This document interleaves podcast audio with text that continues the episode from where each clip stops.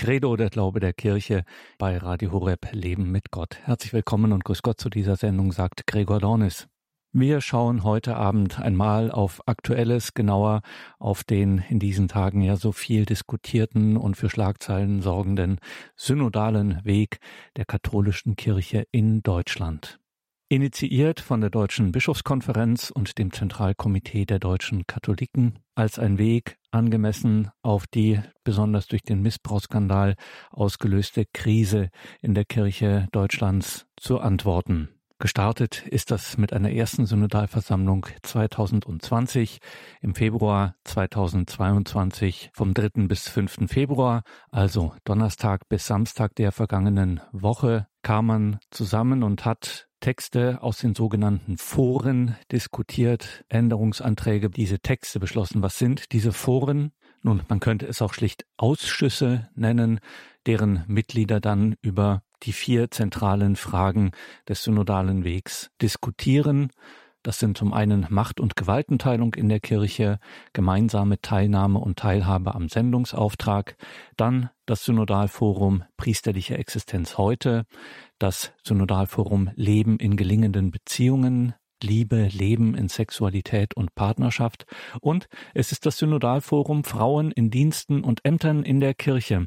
Und zu diesem Synodalforum Frauen in Diensten und Ämtern in der Kirche gehört auch Professor Hanna-Barbara Gerlfalkowitz, die Philosophin und Direktorin des Europäischen Institutes für Philosophie und Religion, Euphrat, mit Sitz in Heiligenkreuz in Österreich. Hanna-Barbara Gerlfalkowitz sprach kurz vor der dritten Synodalversammlung vom 3 bis 5. Februar 2022 sprach sie über ihre Erfahrungen beim synodalen Weg im Synodalforum Frauen in Diensten und Ämtern in der Kirche.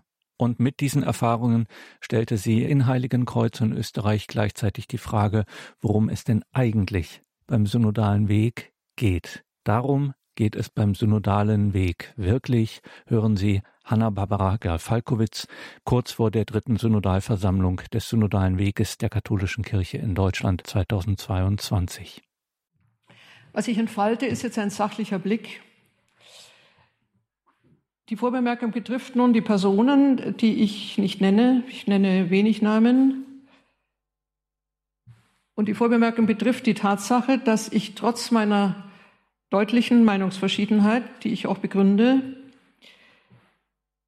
ebenso erfahren habe, dass diejenigen zumindest, mit denen ich mich austauschen konnte, vor allem im Forum 3, ein echtes Anliegen haben. Das möchte ich Ihnen nicht absprechen. Es sind Menschen, die mit Sicherheit glauben, so wie ich, das Richtige zu sagen und das Richtige zu denken. Das macht die Sache sehr viel schwieriger. Ich kenne keinen einzigen äh, böswilligen oder, oder absichtlich anders argumentierenden Menschen darin. Im Gegenteil, ich werde auch höflich behandelt, wie ich andere auch höflich behandle. Man kennt meine Position. Und ähm, das ist in mancher Hinsicht gut, in anderer Hinsicht ein wenig lähmend, weil man natürlich jetzt unterscheiden muss, wie Augustinus das auch gemacht hat, äh, zwischen Meinungen und Personen. Ich spreche heute über Meinungen und nicht über Personen. Das ist mein Vor, meine Vorgabe. Das heißt, ähm, ich versuche in einer wirklich, so gut es geht, aufrichtigen Weise, äh, niemanden anzugreifen, aber ich möchte Positionen deutlich machen, die für die meisten äh, wohl nicht durchschaubar sind oder jedenfalls nicht sehr offen darliegen. Und da werde ich auch meine Kritik daran üben. Der synodale Weg in Deutschland will eine Antwort sein auf die Missbrauchskrise der katholischen Kirche. Und zwar nicht nur in Deutschland, sondern im Grunde genommen ein Vordenken, um solche Krisen überhaupt im Sinne einer Prophylaxe, einer Vorbeugung zu vermeiden. Prophylaxe heißt nach vorne arbeiten, während die Aufarbeitung nach rückwärts als solche in den Diözesen geschieht. Das geschieht nicht im synodalen Weg. Das sind die beauftragten Untersucher. Aber der synodale Weg hat einen, den Wunsch nach vorne, etwas zu vermeiden, etwas zu, an, zu ändern. Dabei wird vorausgesetzt, dass die Änderung von Strukturen und eine stärkere Kontrolle durch Gremien das Übel eindämmt. Damit werden viele Dinge thematisch, die zunächst mal nicht unbedingt dazu gehören. Zum Beispiel auch das Zölibat. Das kann man noch fragen, ob das tatsächlich jetzt auch noch sozusagen gleich in der Nah, im Nahbereich liegt. Aber es sind ja im Ganzen vier Foren gegründet worden, deren Zuordnung im Ganzen nicht, nicht sehr eindeutig ist. Vor allem das Forum 3, in dem ich selber tätig bin, Frauen, hat im Grunde genommen nur eine lose sachliche Verbindung mit der Frage. Ich werde aber trotzdem auch einen Verknüpfungspunkt zeigen können. Es ist eindeutig, das wollen wir auch feststellen, dass bei dem heute zutage tretenden schweren Fehlverhalten von Klerikern Strukturen wirksam waren. Strukturen der Deckung, des Verschweigens, des nachsichtigen Übersehens. Es wurde männerbündisch genannt. Zugleich wurde eine frühere Frontalanklage nachträglich in den Rang einer prophetischen Sicht erhoben und rehabilitiert. Ich spreche von Drewermann, der 1989 in den Klerikern im O-Ton etwas vorgelegt hat. Ich lese es einmal vor, das ist der Klappentext. Wurde jetzt im Nachhinein noch einmal bischöflich bestätigt. O-Ton. Es spiegelt die Unmenschlichkeit eines jahrhundertelang etablierten Systems, der konsequenten Zerstörung des Individuums auf allen Ebenen persönlicher Existenz. Schon ziemlich harter Tobak, aber es ist Klappentext. Bezieht sich auf die Kleriker. In einem weiteren bischöflichen Salto an die Spitze der Schelte wurde die Kirche insgesamt als Täterorganisation beteiligt, bezeichnet. Der Ausdruck ist mit Sicherheit vergriffen. Der Ausdruck ist wiedergefallen. Das ist also sozusagen jetzt schon im Sprachusus. Ich bleibe bei dieser Überlegung, dass der synodale Weg zunächst einmal Strukturen ändern will. Und bei diesen Strukturen werden wir dann auch bleiben. Zunächst einmal ist es vernünftig, sich tatsächlich mit Strukturen zu befassen. Strukturen verantwortlich machen bedeutet folglich Strukturen ändern. Das beginnt jetzt an verschiedenen Stellen, eben an vier Stellen. In, in diesen vier Foren werden an, in vier gewissermaßen vor ähm, einem Vorpreschen, einem Vordenken, auch einem Vorarbeiten äh, vierfache Wege begonnen, um diese Strukturen überhaupt umzustürzen. Es beginnt beim Zölibat, also einer möglichen Ursache sexueller Blockade, die sich übergriffig Luft verschafft. Das schließt auch Mitleid mit dem zwangsverpflichtigen Zölibatär ein, Weshalb nun, jetzt bin ich schon bei Forum 4, umgehend ein Menschenrecht auf Ausübung von Sexualität eingeklagt wird. Ein Menschenrecht auf Ausübung von Sexualität. Das ist seit vielen Jahren ein Cantus firmus.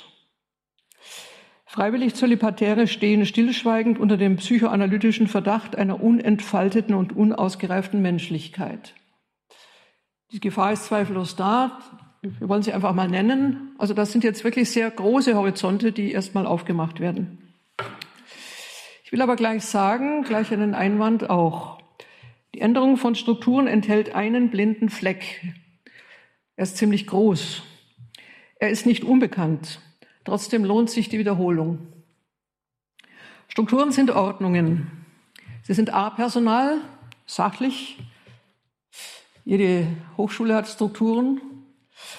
Institutionen theoretisch entlasten sie von der je einzelnen Verantwortung.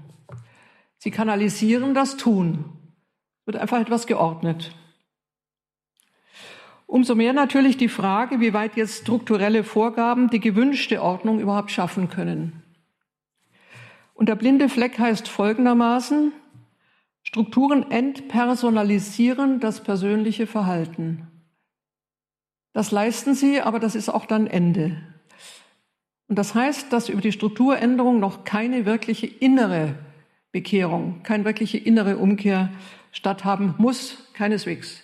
Sie kann sogar abgeschwächt werden.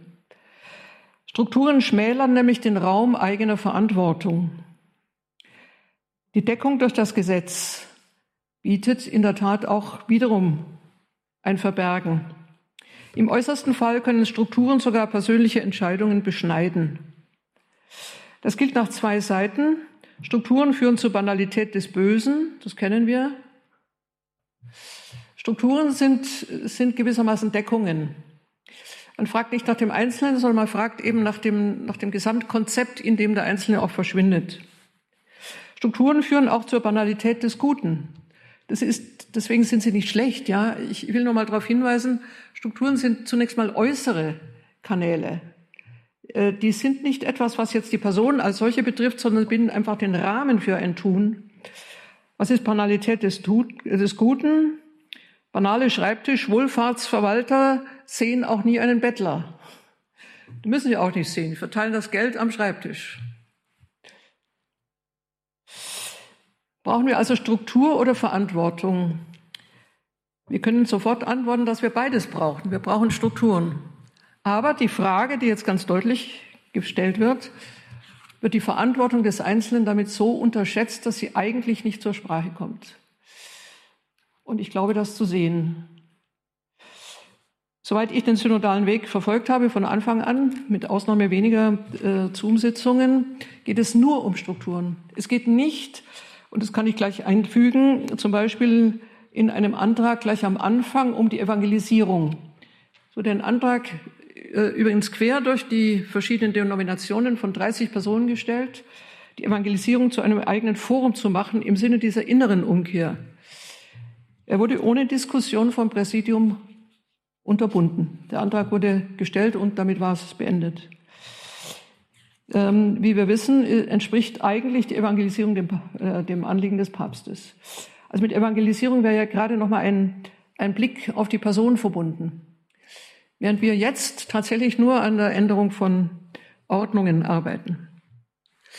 In diesem Sinne ist, glaube ich, der Zugang des synodalen Weges zu dieser Prophylaxe, zu der Vorbeugung in gewissem Sinne unterhalb, unterhalb der Formatierung des eigenen Gewissens, unterhalb der notwendigen persönlichen Bekehrung.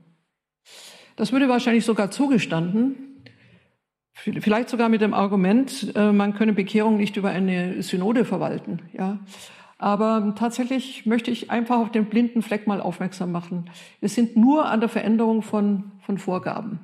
Es geht nicht um Einzelne, es geht nicht um die Einzelbekehrung, es geht nicht um die Erneuerung des Herzens, um das etwas lyrisch auszudrücken. Das heißt, die Strukturänderung wird Gewichte verschieben. Wir werden noch prüfen, wohin, aber sie werden nicht eindeutig zum Guten verschoben. Die Ordnung bleibt immer zweideutig. Vor allem die Ordnung bleibt zweideutig, die die eigene Entscheidung ausschaltet. Man muss sich wiederum nur in neue Strukturen einfinden und alles andere bleibt zunächst mal undiskutiert. Die mühsam aufzubauende Gewissensfrage, die unverdrehtbare Frage an den Einzelnen wird hier über Dispositionen erstmal nicht gebraucht. Im schlechten Falle verhindert sogar die Strukturänderung eine wirkliche Umkehr wenn sie neue freien Räume oder aber Zäune setzt und das eigene Umdenken unterläuft. Ich werde auch ein Beispiel dafür geben und möchte damit diese grundsätzliche Überlegung schließen. Ähm, vielleicht wirklich wichtig, dass das klar wird. Das ist jetzt eine sehr allgemeine Behauptung, die gilt natürlich für sehr viele Institutionen. Aber dass Inhalte ähm, so lange verdeckt werden, solange nicht wirklich zur Sprache kommen, solange es nur darum geht, dass man bestimmte Ordnungen also bestimmte Zuordnungen, äh, wie gedacht wird, wie formuliert wird, wohin etwas gestaltet wird, diese eigene einzelne und eben auch Bekehrung des Herzens als solche gar nicht im Blick haben. Die können sie gar nicht im Blick haben, aber sie wollen sie auch nicht im Blick haben. Ich möchte jetzt in die einzelnen Überlegungen gehen und auch dazu jeweils etwas bemerken. Zur strukturellen Verhinderung des Missbrauchs wurden vier Foren geschaffen. Erste heißt Macht und Autorität. Zweites das Priestertum. Das dritte Frauen in Diensten und Ämtern der Kirche. Viertens Sexualmoral. Mit diesen vier Themen sollen eben neue Kanäle geschaffen werden, damit Missbrauch nicht geschehen kann. Ich beginne mit Problemen, die von Anfang an in diesen Kanalisierungen enthalten sind. Die sogenannten Geburtsfehler oder Webfehler. Die sind nicht einzig von mir vorgestellt. Ich ähm, gebe eigentlich auch wieder, was längst auch schon in, in, in einer vernünftigen Presse auch diskutiert wird. Ich nenne auch jetzt ein paar Namen, die das auch kritisiert haben. Der eigentliche Geburtsfehler ist, dass die Reform außerhalb des Kirchenrechts beginnt. Das ist ein absolutes Novum. Absolutes Novum. Ich weiß nicht, ob Ihnen bewusst ist, dass die Beschlüsse, die gefasst werden, überhaupt nicht bindend sind. Die haben überhaupt keine Gültigkeit. Deswegen ist es ja auch keine Synode. Die Synode hätte ja eine, im kanonischen Recht eine, eine äh, Zuordnung, aber es ist ein synodaler Weg. Übrigens eine Duplikation, also der, das Wort ist, es ist eigentlich ein, ein gemeinsam Weg, Weg. Also wenn man es jetzt wörtlich übersetzt. Aber es steht außerhalb des, des Kirchenrechts, die Beschlüsse sind nicht bindend. Also wir können beschließen, was wir wollen. Sie, Sie haben kirchenrechtlich äh, überhaupt keinen Horizont. Sie sind nicht angebunden. Das ist Absicht. Um das auszugleichen, zweiter Gedanke, aber jetzt auch eben eigentlich ein Webfehler, der Gedanke einer öffentlichen Selbstverpflichtung der Bischöfe, sich an die Beschlüsse zu halten. Das ist nicht bewusst. Öffentliche Selbstverpflichtung die Frage ist, ob Sie, wir werden ja einige Thesen kennenlernen, ob Sie sich damit gegen Rom stellen. Das wäre ein Novum, also eine, eine Selbstverpflichtung, in der Sie bestimmten Dingen in Rom widersprechen, öffentlich. Äh, die Gefahr des Schismas wäre natürlich da. Das heißt, wie ordnet man das dann überhaupt zu? Ich gebe mal gleich das Beispiel. Also die unterschwellige ähm, oder auch ausgesprochene Möglichkeit, Frauen in sakrale Ämter der Kirche zuzulassen, übersteigt ja auch die Kompetenz ähm, des synodalen Weges. Das ist, wäre ein universalkirchliches Thema. Im Grunde genommen kann man da natürlich über, darüber befinden. Man kann auch beschließen, dass es geben soll, aber das heißt ja nicht, dass es in irgendeiner Hinsicht noch durchführbar ist. Das ist ein universalkirchliches Problem. Aber es wird eben gefragt, ob nun einzelne Bischöfe dem zustimmen. Das heißt, sie würden in diesem Sinne jetzt eine, ganz sicher einen Affront auch gegen Rom äh, begehen. Damit das aber nachhaltig wird, also trotz dieser rechtlichen, äh, des rechtlichen Nullum, ist vorgeschlagen, eine Evaluation nach einigen Jahren durchzuführen. Also welcher Bischof hat in seiner Diözese bestimmte Dinge auch durchgeführt? Es ist nicht so, dass man das nur einmal formuliert und dann vergisst man das im Laufe der Zeit, sondern eine Evaluation. Im Gespräch ist übrigens auch eine Kontinuität des synodalen Weges durch ein neues Präsidium, eigentlich ein Überpräsidium, das die, das die Durchführung der Beschlüsse auch überwacht. Also ein, eine Dauereinrichtung. Bisher wird ja der synodale Weg, so, so wie er durchgeführt wird, nun 2023 abgeschlossen, übrigens schon ein Jahr später. Aber nun ist an ein Überpräsidium gedacht, das auf Jahre hinaus äh, verfolgt, ob diese Beschlüsse durchgezogen werden. Ein anderer Webfehler, der in der Öffentlichkeit auch wahrgenommen wird. Das ZDK ist kein von den Katholiken Deutschland, Deutschlands gewähltes Gremium. Es hat seinen Ursprung in einer sehr wichtigen Position, damals im Kulturkampf gegen Bismarck, der die Katholiken als Minderheit ja auch in eine deutliche Defensive drängte. Damals haben die katholischen Organisationen, Institutionen sich zusammengetan, um gemeinsam politisch und zwar im innenpolitischen Kampf, die katholische Stimme zu erheben. Aber diese Institutionen sind per se nicht Vertreter der deutschen Katholiken. Das heißt, das ZDK ist zwar ein durchführendes Organ, aber es ist nicht gewählt. Es repräsentiert auch in diesem Sinne nicht, noch nicht einmal den Durchschnitt, auch, es, es, das wird auch gar nicht behauptet, aber es wird als solches immer wieder wahrgenommen. Es ist aber nicht ein gewähltes Gremium und auch nicht repräsentativ. Ein wenig irritierend ist auch, dass weitere Personen immer wieder eingeladen werden. Also wir haben uns auch vergrößert, die Foren wachsen. Und da, also gut, das kann man tolerieren. Trotzdem ist es ungewöhnlich, dass in einem laufenden äh, Prozess äh, neue, neue Köpfe, neue Namen auftauchen. Äh, unter anderem übrigens die Opfervertreter, kann man ja noch verstehen. Äh, dennoch ist das auch schwierig, das heißt im Angesicht der Betroffenen etwas zu diskutieren. Ihnen wird auch sehr viel Rederecht eingeräumt. Aber es gibt auch Schlichter, es gibt auch noch äh, andere Positionen, die also formale Schlichtungen machen.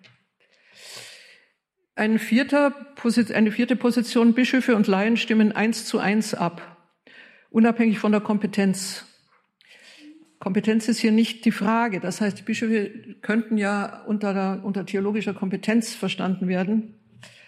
Die Frage, ob ein Vorsitzender eines Kolbingsvereins dieselbe Kompetenz hat. Fragezeichen. Bei den Laien, also eins zu eins, das heißt genau halbiert, Bischöfe und Laien. klare liberale Mehrheit von Anfang an. Damit kommt es auch zu Patt-Situationen, werde nachher eine erzählen, wo wir wirklich eine Stimmengleichheit haben. Das sind diese Webfehler. Und die Frage, die sich daraus erhebt, äh, wie setzen die sich fort?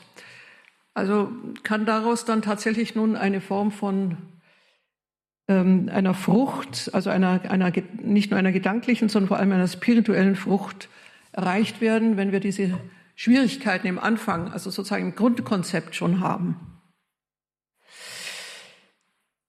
Es gibt noch ein Vetorecht. Äh, die endgültigen Beschlüsse könnten mit einem Drittel der Bischöfe gestoppt werden. Das wären 24 Bischöfe von 72. Das ist sozusagen eine Möglichkeit, die immer am Horizont steht, die auch gefürchtet wird. Die Frage, ob es bis jetzt schon 24 Bischöfe gibt, ist schwer zu beantworten, weil die Bischöfe schweigen. In ganz großer Mehrheit schweigen. In der Abstimmung sind es möglicherweise 10 bis 15, also wenn man die Nein-Stimmen gewichtet.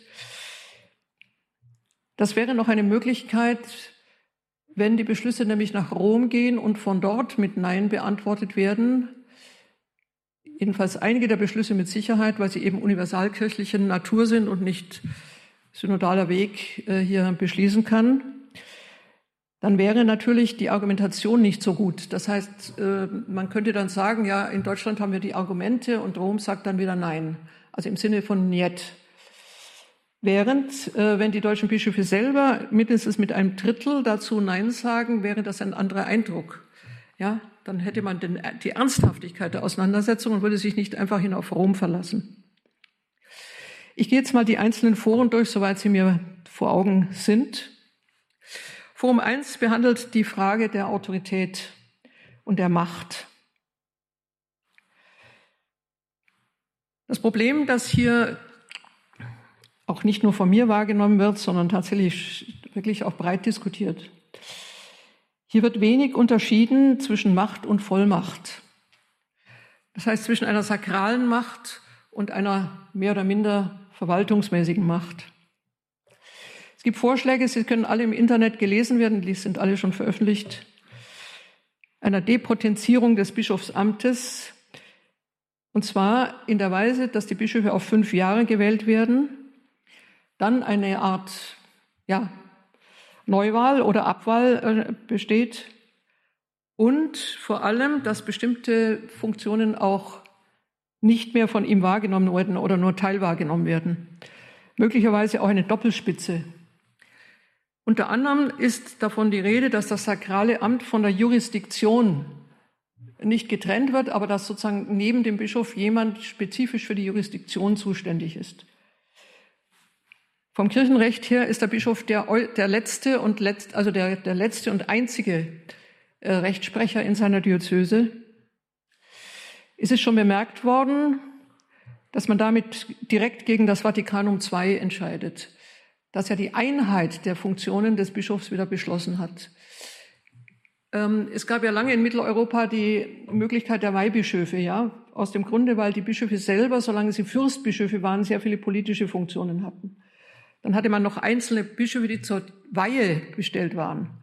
Und das hat das Zweite Vatikanum zurückgehen lassen. Also die Einheit von sakralem Amt und Jurisdiktion. Kardinal Kasper hat in einer, in einem Zoom, das noch zu sehen ist, zu dieser Trennung von, Bischö von sakralem Amt und Jurisdiktion gesagt, das bricht dem bischöflichen Amt das Genick. Es ist deutlich, dass hier eine Kompetenzverteilung angestrebt wird. Wenn schon eine Doppelspitze, wie immer die besteht, äh, ausgemalt wird, dann wäre auch hier zu denken natürlich an den Bischof auf der einen Seite und eine Frau in irgendeiner Weise mit Kompetenz ausgestattet auf der anderen Seite. Das wird auch laut und leise mitbedacht. Die Schwierigkeit ist, dass wir hier dann keine deutlich hierarchischen Strukturen mehr haben. Und das ist auch angesprochen worden. Also diese Ordnung von oben nach unten, die über die Ämter, vor allem über das Bischofsamt dargestellt wird, wird nun eine Funktion verändert, die aber aufgeteilt werden kann. verschiedene Funktionen, die der Bischof innehat, er fügt ja immer drei Aufgaben zusammen, werden nun aufgeteilt. Da kann er mitreden, aber er ist nicht mehr der Einzige, der in der Leitung der Diözese stünde. Wir haben damit keine Unterscheidung mehr von Macht und Vollmacht. Das Problem aber, um es jetzt mal deutlich von der theologischen Seite her zu sagen, ist, dass wenn von Machtmissbrauch die Rede ist, mittlerweile eine eigentümliche Verschiebung vom sexuellen Missbrauch auf den Autoritätsmissbrauch geschlossen werden muss. Der sexuelle Missbrauch steht damit gar nicht so im Mittelpunkt, sondern der Missbrauch von Macht. Soll das möglicherweise entlasten? Fragezeichen.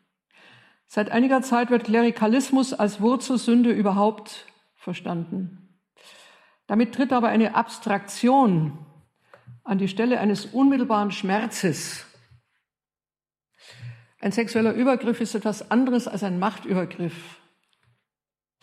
Und eine sogenannte klerikale Machtausübung kann viele Gesichter haben. Das kann wehtun, kann weniger wehtun, das kann auch völlig unerheblich sein.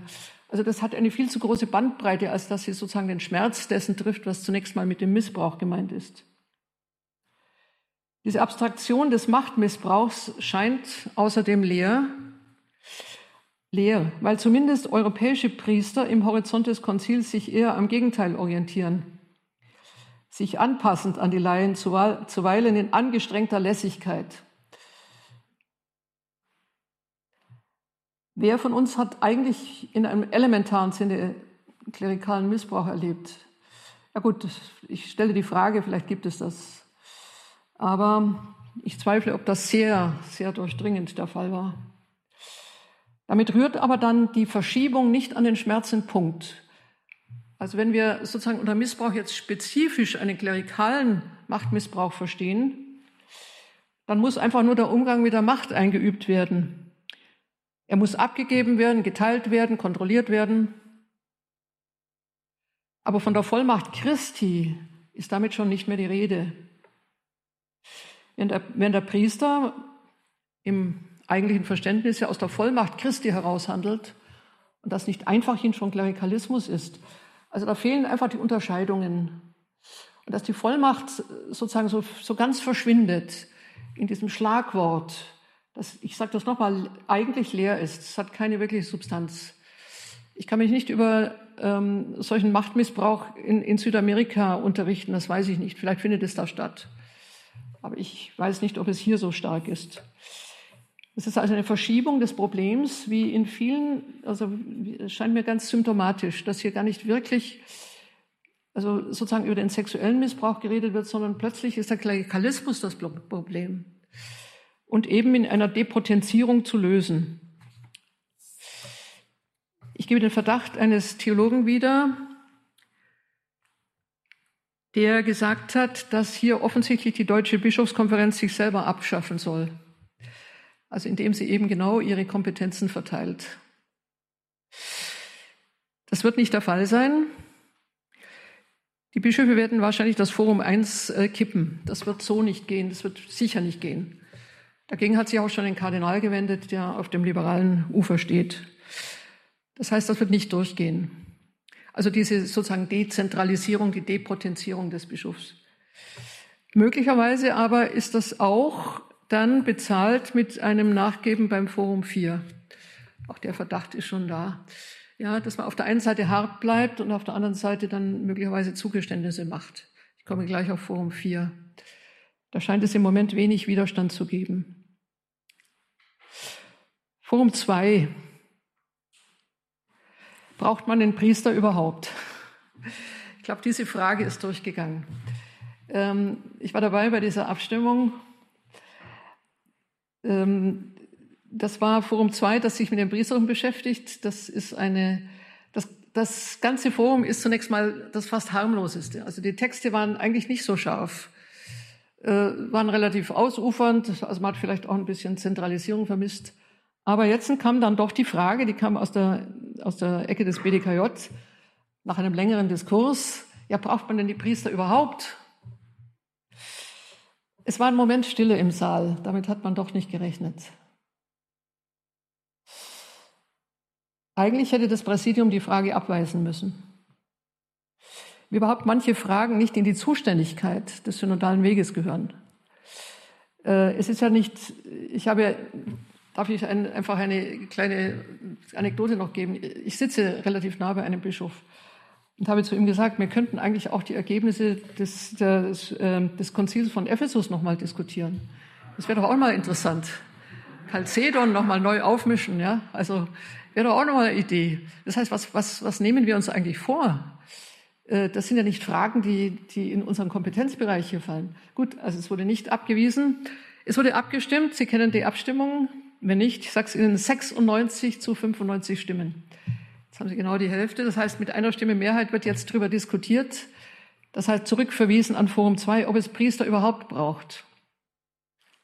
Auch hier eine Depotenzierung. Also wozu? Ich will nachher noch etwas dazu sagen, ähm, auch am Ende, wie ich das Ganze sehe, ob man dem dann, was kann man dem noch abgewinnen, auch im Sinne von theologischer Klärung. Auf jeden Fall aber ist deutlich, dass es hier ans Mark geht. Es sind nicht irgendwelche Fragen. Es ist auch nicht die Frage, in welche Richtung man den Gottesdienst feiert oder so. Es geht wirklich um die Frage, ob das nötig ist. Forum 3, wo ich drin bin, übrigens eine faire Diskussion. Ich werde immer gehört, wenn ich mich melde. Ähm, und wenn ich mich meine Dinge gesagt habe, geht es weiter. Ja, die Mehrheitsverhältnisse sind äh, so, dass es keinen, äh, man, man, es gibt viele, die schweigen. Da weiß, da weiß ich auch nicht, wie, wie die Stimmung ist. Aber von den Abstimmungen her gibt es keine Möglichkeit, da etwas zu verändern. Die Schwierigkeit, ähm, Forum 3 ist überkomplex. Völlig überkomplex. Auch hier verhandeln wir Fragen, die eigentlich überhaupt nicht in die Zuständigkeit eines synodalen Weges fallen. Die Mitarbeit von Frauen in Diensten und Ämtern der Kirche. Eine wichtige Frage. Für die Dienste gibt es sehr viele Vorschläge, will ich jetzt nicht im Einzelnen ausbreiten, sind auch nicht alle dumm. Äh, unterschwellig und teilweise aber auch deutlich angesprochen ist die Christusrepräsentanz von Frauen als Priesterinnen. Das Wort Christusrepräsentanz spielt eine ganz große Rolle, äh, nicht, un, äh, nicht uneben, selbstverständlich und zwar ist die grundlegende Überlegung, dass jeder Getaufte und Gefirmte Christus repräsentiert. 2G. Wir haben beim Betreten des, der Messehallen in Frankfurt eine Schärpe überreicht bekommen, auf dem getauft und gefirmt stand. Hat übrigens niemand angezogen. Aber schwierig. Also ich nenne mal meine eigentliche Problematik. Daran arbeite ich noch. Ich werde das auch ausarbeiten. Hier wird Kirchengeschichte und vor allem werden Symbolordnungen, Symbolordnungen von Mann und Frau mit Machtfragen verknüpft. Das ist ein wichtiger Punkt, eine symbolische Ordnung. Was sind Männer, was sind Frauen im Gesamt der Kirche, werden jetzt mit Machtfragen verknüpft. Die grundsätzliche Position heißt, dass das Priestertum nicht mehr im Sinne eines Braut-Bräutigam-Verhältnisses, also zwischen Kirche oder Gemeinde und Priester, gelöst werden kann. Ich habe einmal eingewendet, dass das doch ein sehr alter, ein sehr altes Bild sei, wobei mir dann geantwortet wurde, das sei eine romantische Interpretation des 19. Jahrhunderts. Ich habe geantwortet, das sei aber Paulus Epheserbrief.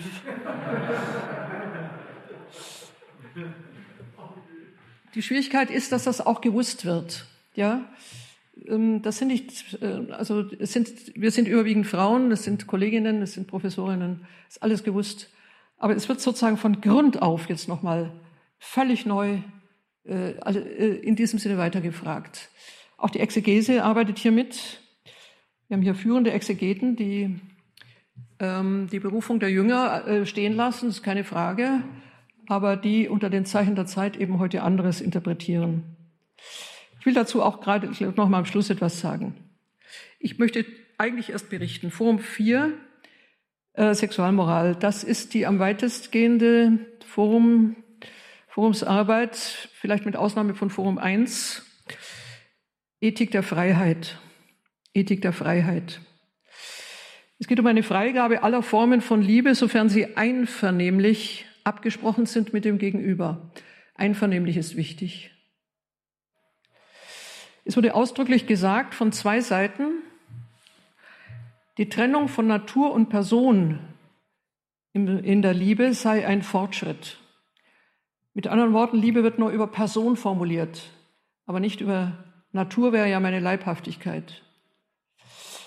Das ist ein interessanter Satz, weil er vollständig und restlos dem widerspricht, was seit 2000 Jahren und beziehungsweise über die Schöpfungstheologie auch gesagt wurde.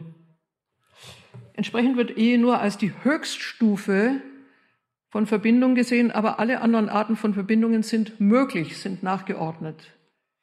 Sie sind daher auch zu segnen. Genesis 1 mit der Schaffung von Mann und Frau nun eben im Sinne einer Vorgabe wird nun als eine Epoche theologischen Denkens auch gekennzeichnet, die eben heute neu geschrieben werden muss. In diesem Sinne tritt der Schöpfungsgedanke zurück. Das liegt natürlich auch an einer Entwicklung, die heute nur ausbricht. Darauf möchte ich dann nachher nochmal hinlenken. Im Grunde brechen Wunden auf, die seit langem da sind. Sie werden jetzt sichtbar. Seit etwa 500 Jahren arbeiten wir mit einer Ethik, die als Gebots- und Pflichtethik verstanden wird. Die Tugendethik, das heißt das Ausfalten im Leben, das Einwurzeln in einer lebendigen Haltung wird damit übersehen. Wir machen es mal sehr genau. Die Neuzeit hat das sittlich Gute vom heilig Guten getrennt. Kant, dem ich sehr viel abgewinne, das ist äh, bitte keine Kant-Kritik, aber eine Feststellung. Kant hat das Gutsein aus Vernunft, das heißt aus Freiheit des Einsehens her bestimmt. Das ist ein wichtiger Schritt, halte ich für sehr wichtig. Aber das Gutsein ist nicht in der Vernunft verankert. Ein wichtiger Vordenker der Moraltheologie setzt die kantische Freiheit der Autonomie mittlerweile gegen die Heteronomie Gottes ein. Das heißt, die Autonomie des Menschen ist so stark, dass alles, was Gott mir an Geboten, Wünschen entgegenbringt, oder auch die Kirche natürlich, als heteronom bestimmt wird. Erst wenn es mit meiner eigenen Autonomie zusammenstimmt, kann ich dem folgen. Man kann sich fragen, ob hier Kant nicht in einer Weise überzogen ist. Das halte ich auch für in der Tat den Fall. So überzogen ist, dass sich mittlerweile die Freiheit des Menschen gegen Gott stellt. Man sieht, dass hier ein unglaublicher Schub nun eingesetzt hat. Und zu diesem Schub werde ich am Ende noch etwas sagen, weil ich glaube, dass sich darin etwas zeigt. Diese Fragen sind nicht seit zwei Jahren da. Diese Fragen sind möglicherweise seit 50 Jahren da, seit der Würzburger Synode. Und sie sind möglicherweise seit äh, 300, 400 Jahren schon da. Möglicherweise schon seit der Aufklärung. Das heißt, dass jetzt etwas durchbricht, einfach nochmal in einer, in einer unglaublichen Radikalität, was sich im Grunde bisher einfach verborgen hatte, nicht wirklich, nicht wirklich zu, zutage kam. Und die Frage, wie man damit umgeht, wie man das nun wirklich auch zum Sprechen bringt, damit das irgendwann einmal durchdekliniert worden ist. Das ist die Aufgabe. In diesem Verlauf haben wir also eine klare Radikalisierung. Der Vorwurf der Protestantisierung wurde auch gemacht, ist mit Händen zu greifen. Also gerade die Bischofswahl, die Bischofsabwahl, äh, äh, der Bischof wird dann auch pensioniert, äh, hat dann auch gar keine Funktionen mehr. Der Vorwurf der Protestantisierung hat beim jetzt ausgeschiedenen Präsidenten Sternberg zu der Frage geführt, was ist denn schlecht daran? Also wir sollten auch die Protestanten nicht schlecht reden, war, die, war der Hintergrund, Hintergrund. In diesem Verlauf auch übrigens ein Gendersprech, der mittlerweile auch auf Gott ausgeweitet wird. Gott mit Sternchen. Frauen schon lange mit Sternchen. Männer natürlich auch. Es gab eine Abstimmung, über die ich berichten will. Es gibt eine Möglichkeit, einen Passus in der Verfassung des synodalen Weges, dass es eine Abstimmung von Frauen geben kann, ohne Beteiligung von Männern. Bei einem Punkt wurde das gefordert, dem wurde stattgegeben. Jetzt stand aber die Frage, bevor wir noch abgestimmt haben, ganz kurz vorher, was ist eine Frau? Ähm, die Zeit war zu kurz, um das zu diskutieren. Die Lösung war, die ist unglaublich interessant, darüber werde ich noch eine Glosse schreiben. Es stimmen jetzt ab alle Nicht-Männer. alle, die sich nicht als Mann empfinden. Jetzt sind wir vor Simone de Beauvoir gelandet. Das heißt noch vor 1945. Wir sind vor dem Feminismus gelandet, weil wir jetzt nämlich jetzt über den Mann als Nicht-Mann definieren.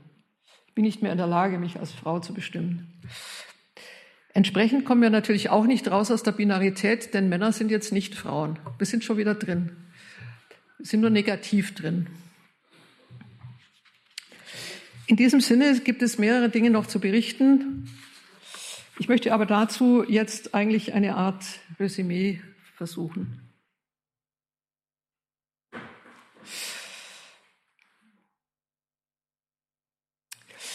Was geschieht hier?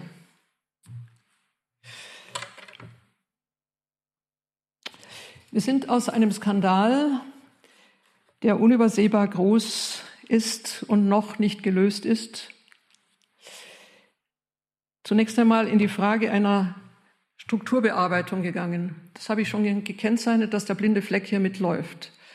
Dass es nicht um die Frage der Bekehrung oder Evangelisierung oder einer, eines insgesamten Besinnens aller Mitglieder der Kirche geht, sondern um eine Möglichkeit, eine solche Ordnung zu schaffen, dass diese Dinge sehr viel deutlicher überwacht werden können, kontrolliert werden können also bis in Einzelheiten hinein solche Dinge eigentlich vermieden werden können. Das betrifft nicht den Täter, sondern betrifft nun im, im Grunde genommen eine kirchliche Organisation.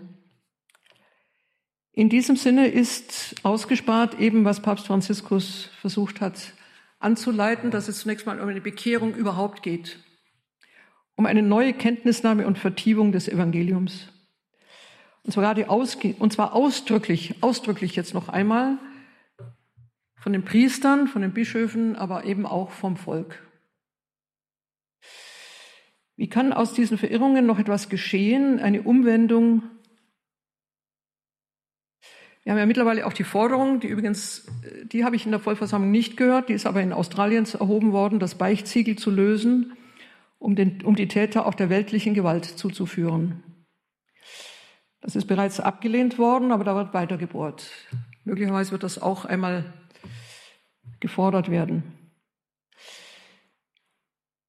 Wie tief geht hier die Frage, was bricht denn hier überhaupt auf? Und das versuche ich jetzt einmal zusammenzufassen. Natürlich ist die Kirche Struktur, selbstverständlich. Struktur ist notwendig, sie ist immer auch reformanda.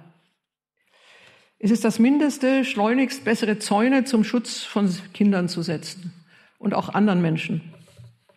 Aber ist die Kirche vorrangig Struktur und leistet sie das über solche Ordnungen? Das ist die schmerzende Frage. Bekannt ist das Wort, Jesus habe das Reich Gottes bringen wollen, entstanden sei jedoch die Kirche. Kirche ist also ein nachgeschobener und zweitbester Ersatz. Das Wort ist nicht von mir, es stammt, ähm, wenn ich das richtig weiß, von de Lubac. Kirche wird in der geheimen Offenbarung endgültig abgelöst vom Reich, vom Reich Gottes, was ursprünglich ja gedacht war. Was ist dann also ihr zweitbester Sinn? Was ist die wirksame Aufgabe, die sie zu erfüllen hat? In aller Kürze. Die Brücke zu bauen vom Unvermögen des natürlichen Menschen zu den beunruhigenden Forderungen Christi. Die Bergpredigt, die in einer Zeit gesprochen wurde, als noch kein spürbarer Widerstand gegen Jesus entstanden war, enthält Forderungen, die über jedes Menschenmaß hinausgehen. Und entsprechend groß war hinterher der Bruch. Dieses Hinausgehen, dazu gehören die Verschärfungen der mosaischen Gebote, die Liebe zum Feind, die Drohung gegen den Reichtum, als eine in sich verschanzte Selbstsucht. Aber auch die Wehrlosigkeit und Sorglosigkeit im Blick auf eine väterliche Hand. Das Ganze gipfelt in dem Gebot, vollkommen zu sein wie der himmlische Vater. Vollständig unerfüllbar. Telaion. Ein Telaion zu sein, in der Zielgerade zu sein wie, wie der Vater. Man könnte fast sagen, eine absurde Forderung käme sie nicht aus dem Munde Jesu. Sie wäre sogar blasphemisch ohne, ohne ihn. Und trotzdem ist das die Verpflichtung und sie ist, sie ist in diesem Sinne unmöglich. Und eben dazu taucht die Kirche auf. Seit Pfingsten, seit ihrer Geburt, greift sie das Unmögliche an. In der Vitalität, die zwischen Jesus und der Kirche schwingt, vibriert der Geist zwischen dem Unmöglichen und der schrittweise versuchten Umsetzung ins Mögliche. Dazu hat die Kirche die Gegenwart Jesu in den Sakramenten. Sie hat sie verbrieft. Dazu hat sie die Vollmacht, zu binden, zu lösen, zu richten, frei zu sprechen. Mühsam und in lächerlich kleinen Schritten vermittelt sie das Ungeheure. Das, was wir eigentlich nicht leisten können in die widerstrebende Welt. Und die Welt ist nicht nur außerhalb der Kirche, sie ist, die Kirche ist ein Teil dieser Welt und mühsam und in lächerlich kleinen Schritten bildet die Kirche Menschen aus, die das für die anderen zu tun versuchen, die Sakramente zu verwalten. Die Behauptung, Kirche sei überhaupt ein unmenschliches System, zerstört die Möglichkeit dieser kleinen Schritte, auch der unvollständigen Schritte. Sie zerstört auch die notwendigen Reinigungen. Wenn die Menschen herausgenommen werden, die das für die anderen tun, die Priester, die Bischöfe, das Amt, dann wird diese Reinigung nicht mehr stattfinden können. Kirche umfasst alles, was die Welt nicht versteht, die uferlose Vergebung, die Gerechtigkeit, die Tiefen Gottes. Und diese soll sie verwalten. Also hält sie die Macht Gottes in Händen. Diese Hände sind unsicher, wenn nicht vom Verrat gekennzeichnet, leider. Aber aufgetragen ist ihr Tote zu erwecken, die unschuldig in ihrer Seele getöteten, aber auch die Mörder zu erwecken. Dass die Vollversammlung bis in diese Fragen rührt, wenn sie sie auch anders zu beantworten versucht heißt, dass wir an einer ungeheuerlichen Krisenstelle der Kirche stehen. Es ist alles aufgebrochen. Und es wird auch bis in ein relativ bitteres Ende durchgeführt, da bin ich ziemlich überzeugt. Fangen was fangen wir mit diesem Bitteren an? Mit den Wunden, die nicht von gestern sind. Sie sind viel länger.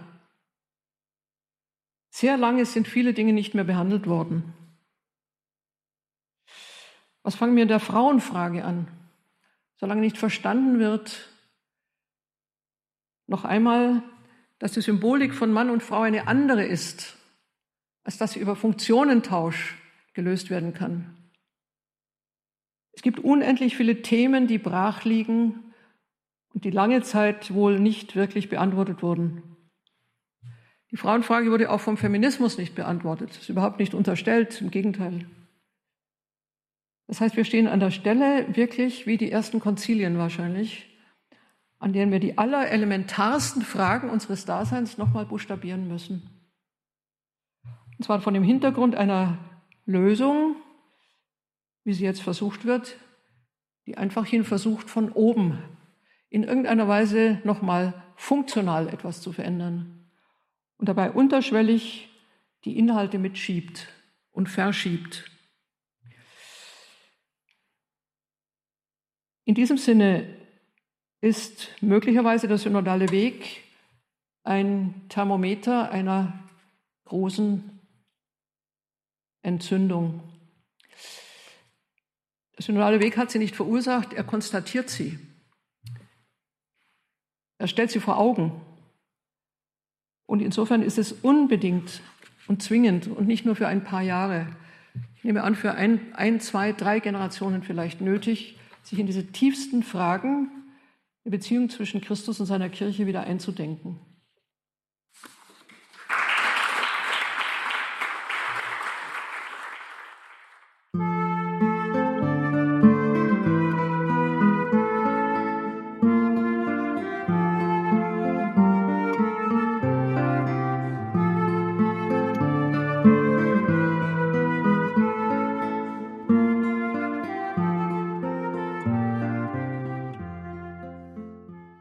Das war Hanna-Barbara Gerl-Falkowitz mit einem Vortrag zu ihren Erfahrungen als Mitglied des Synodalforums Frauen in Diensten und Ämtern in der Kirche beim Synodalen Weg der katholischen Kirche in Deutschland und mit ihren grundsätzlichen Gedanken und Beobachtungen, worum es beim Synodalen Weg eigentlich und im Kern geht. Ein Vortrag gehalten vor der dritten Synodalversammlung des Synodalen Wegs vom 3. bis 5. Februar 2022. Kurz davor hat Hanna-Barbara Gerl-Falkowitz diesen Vortrag in Heiligenkreuz gehalten. Danke Ihnen allen fürs Dabeisein. Das alles findet man auch in unserer Mediathek auf horeb.org und im Tagesprogramm in den Details zu dieser Sendung finden Sie auch einen Link zu den unzähligen Publikationen, Büchern von Hanna-Barbara Gerl-Falkowitz Schauen Sie da unbedingt auch mit hinein. Hier folgt jetzt um 21.30 Uhr die Reihe nachgehört. Bleiben Sie dran. Mein Name ist Gregor Dornis. Ich wünsche Ihnen allen einen gesegneten Abend und eine behütete Nacht.